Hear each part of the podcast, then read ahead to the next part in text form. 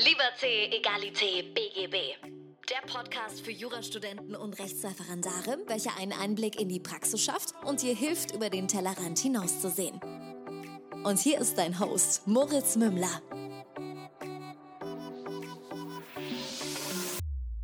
Servus und herzlich willkommen zurück zu dem Teil 2 des Interviews mit Arabella Poth. Wenn du Teil 1 noch nicht gehört hast, ich kann es dir nur ans Herz legen, da wirklich beide Teile zu hören und dir reinzuziehen. Und ähm, jetzt wünsche ich dir ganz viel Spaß mit Teil 2 mit mir, Moritz Mümmler und Arabella Poth.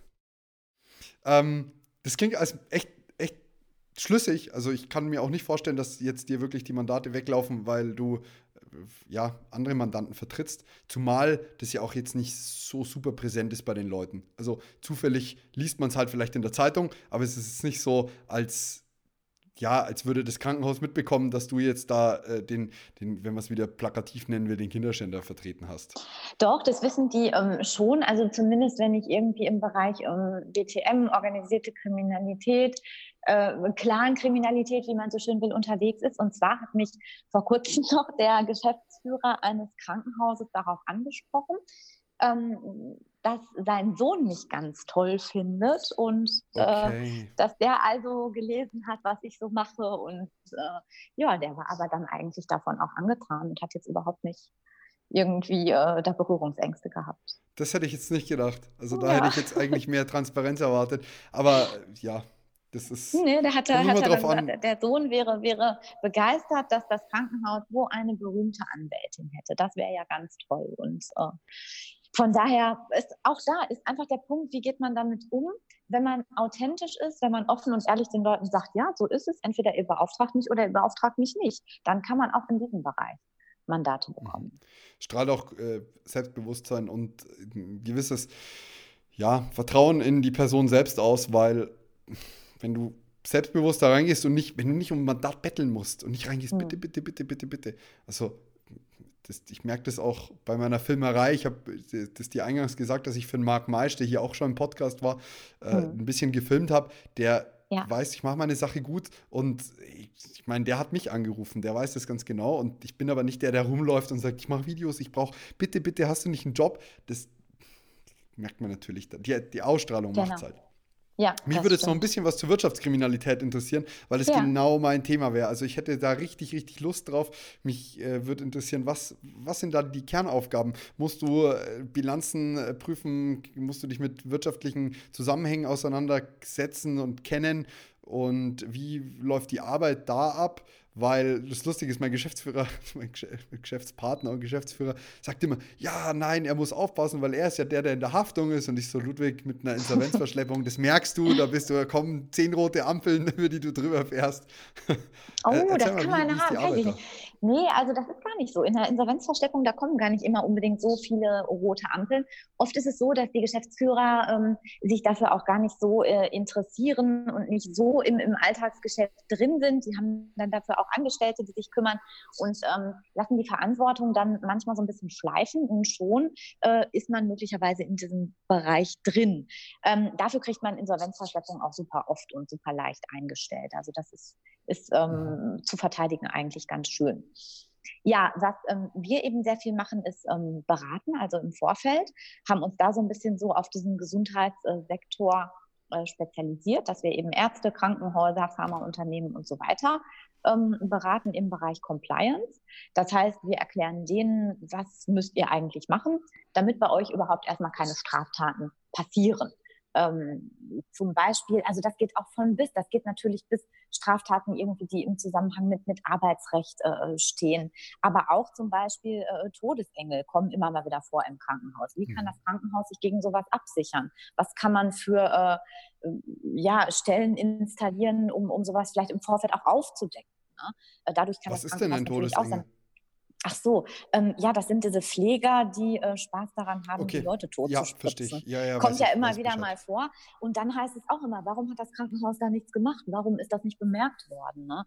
Und ähm, da gibt es natürlich sehr viele Punkte, an denen man das hätte merken können, ne? indem man zum Beispiel mal guckt, wie viele Medikamente haben wir denn eigentlich bestellt, wie viele sind denn jetzt tatsächlich verwendet worden und wofür und äh, da werden Aber ich finde, man redet sich da im Nachhinein mit einem kompletten Blick drauf viel leichter, weil ja. ich habe, ich weiß nicht mehr, wie der, der Mensch hieß, aber er war einer der größten äh, Faker Deutschlands. Das war das nicht der, der, der sich als Psychiater ausgegeben Postel, hat. Du weißt, wie ich meine? Postel. Postel. Ja. Ich finde diesen Typen einfach beeindruckend. Ja, da geht der das ist, also man mag von ihm halten, was man will, aber dann, dann geht er vor ein Psychiatergremium, erzählt denen eine Dreiviertelstunde irgendeinen Vortrag über etwas, was es gar nicht gibt und die sitzen ja. alle gebannt an seinen Lippen, sagen, wunderbar, toller Vortrag. Ja, also da, da fehlt mir jegliches Verständnis. Also es ist da, da brauche ich mich dann nicht wundern, wenn in, der, in einem Krankenhaus irgendwo mal was schief läuft. das wenn, also das ist so, das, ist das beste recht. Beispiel den kann man immer als Argument herziehen, meines ja, Erachtens ja. nach. Nein, da, da, hast du recht. Aber trotzdem ist es natürlich, wenn ein Krankenhaus im Nachhinein sagen kann, ja, das ist jetzt zwar bei uns passiert, aber wir haben ja total viele Stellen hier vorher schon installiert äh, und haben, sind hier unserer, unserer Sorgfaltspflicht nachgekommen, kann man natürlich der Führungsebene nicht mehr so einen ganz großen Vorwurf machen, warum das nicht aufgefallen ist. Ne? Und das ist dann ja eigentlich mhm. unsere Aufgabe. Ähm, aber natürlich auch zum Beispiel so Sachen, was macht man, wenn plötzlich Polizei oder Staatsanwaltschaft mal bei euch vor der Tür stehen? Wie wenn du da noch Hilfe reagieren? brauchst, wenn du da noch Hilfe brauchst, hier im Podcast kam der Vortrag vom Dr. Florian Eder zu diesem Thema. zu, zu, welchem Thema? Krankenhaus? Zu dem Thema, nein, wenn die, wenn die, wenn der, wenn die Behörden oder wenn die Beamten ah. an der Tür läuten. okay, okay. Also wenn du noch nicht, wenn du noch nicht so super geschult Nein, das brauchst du nicht. Das waren absolute Basisinfos. ja, aber, aber, aber, und das ist gut, dass du das jetzt ansprichst, diese Basisinfos brauchen viele Leute, die in Wirtschaftskanzleien arbeiten. Du wirst es nicht glauben, aber mich rufen manchmal Kollegen an, die im Wirtschaftsstrafrecht arbeiten und die sagen dann zu mir, Arabella, mein Mandant ist verhaftet worden, ich weiß nicht, was ich jetzt machen muss. Und das ist natürlich eben so das Problem. Auch im Wirtschaftsstrafrecht kann es ja mal dazu kommen, dass der Mandant in die Untersuchungshaft geht. Und wenn man da nicht fit ist in dem Bereich und auch nicht fit ist in der Verteidigung so vor Gericht, weil man immer nur Wirtschaftsrecht macht, weil man immer nur im Vorfeld berät, kann man in dem Bereich natürlich auch nicht gut verteidigen. Und deswegen finde ich, muss man beides machen. Mhm. Das nochmal ein Argument. Grundkenntnisse haben. Genau, ja. Sitzt du dann überhaupt da und äh, wälzt irgendwelche Bilanzen bezüglich irgendwelcher Zahlen oder sowas? Musst du da einsteigen? Ist das überhaupt etwas, was relevant ist, was du dann, wenn du es nicht machst, abgibst? Oder ähm, ist das gar nicht so nötig, weil man sich eigentlich mehr auf den Anklagevorwurf fokussiert und gar nicht mehr in die Zahlen reinschauen muss? Also manchmal, ähm, tatsächlich muss man im Wirtschaftsstrafrecht nicht immer reinschauen, weil die Staatsanwaltschaft eigentlich auch keine Lust hat reinzuschauen und deshalb kriegt man mhm. das oft im Vorfeld durch Einstellungen erledigt. Aber ähm, tatsächlich muss man manchmal auch reinschauen. Wir ähm, arbeiten da, wenn wirklich Bilanzen ausgerechnet, wo du das jetzt ansprichst, natürlich ähm, auf den Tisch kommen. Da arbeiten wir mit Steuerberatern auch zusammen, ne? weil äh, eine umfangreiche Bilanz zu prüfen, würde ich mir jetzt nicht zutrauen. Da fehlen mir einfach die steuerlichen Kenntnisse, muss ich ehrlich sagen. Mhm.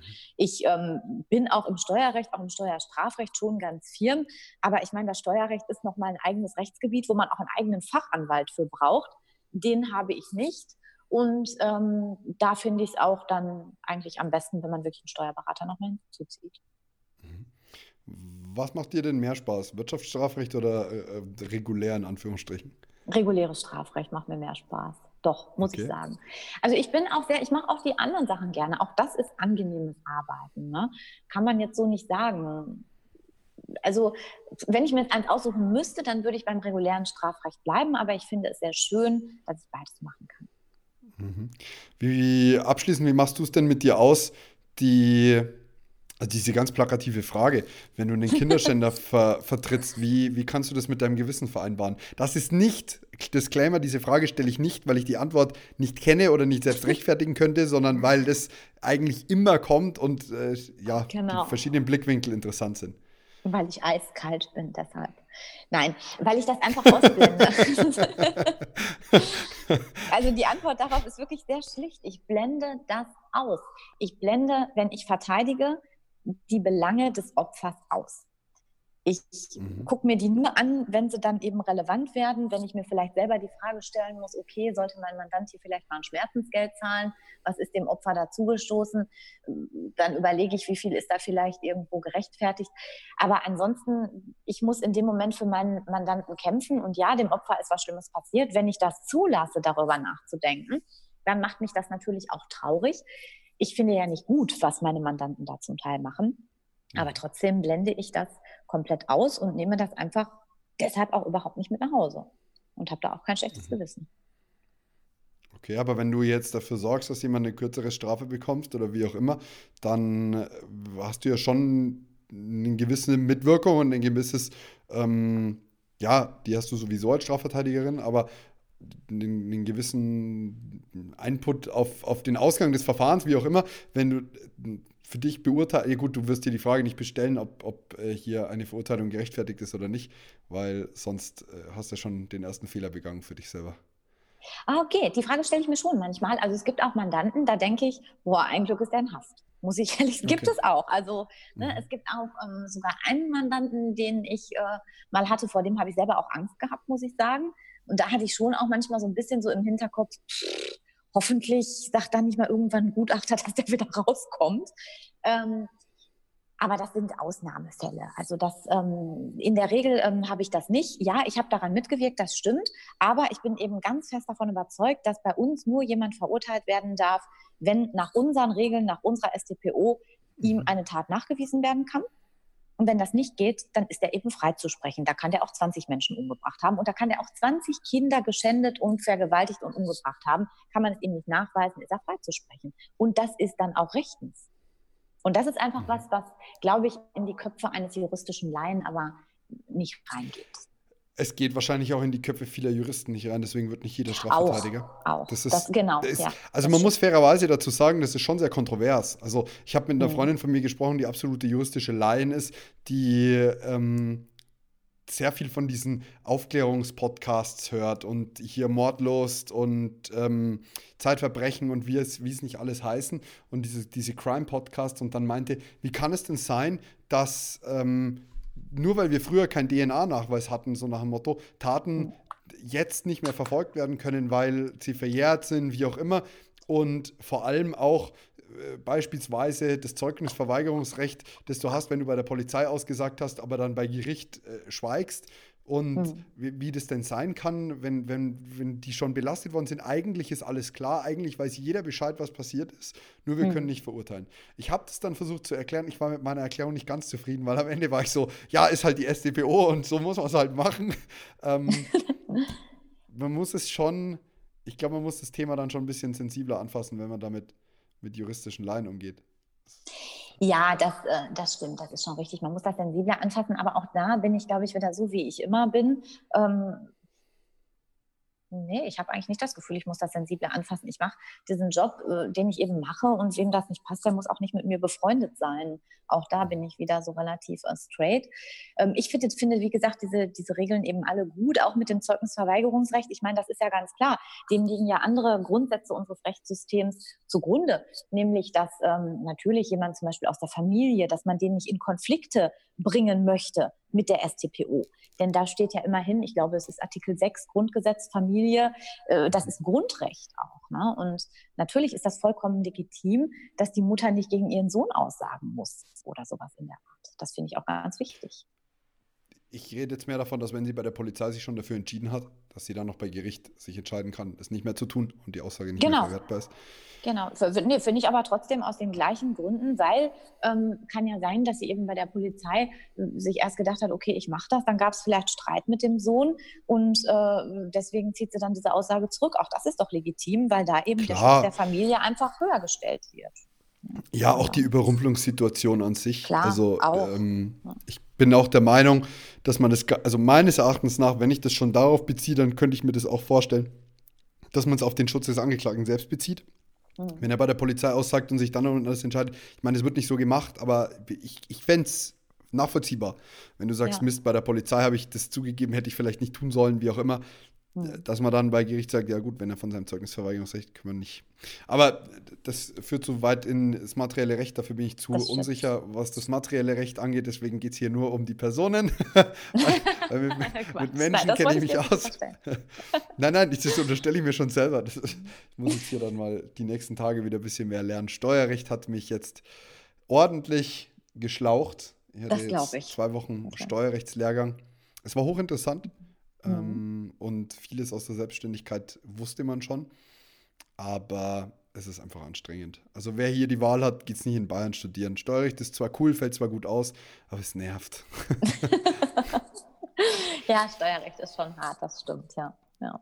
Arabella, vielen, vielen Dank, dass äh, wir beide uns so lange und so interessant unterhalten haben. Ich äh, bin absolut beeindruckt. Du bist eine ganz, ganz tolle Juristin äh, und Strafverteidigerin, hast eine sehr coole Vita und äh, ich hoffe, wir, wir ich habe jetzt gerade so einen Gedanken, ich komme mal nach Dortmund und dann nehmen wir mal die Tasche mit, dann zeigst du mir mal deine Modeling-Skills. Dann machen wir mal ein paar Fotos von den Taschen. ja, das können wir gerne machen. Mach ich sofort. Wenn, perfekt, wenn ich ja. in der Nähe bin, machen wir das. Vielen Dank, dass du da warst.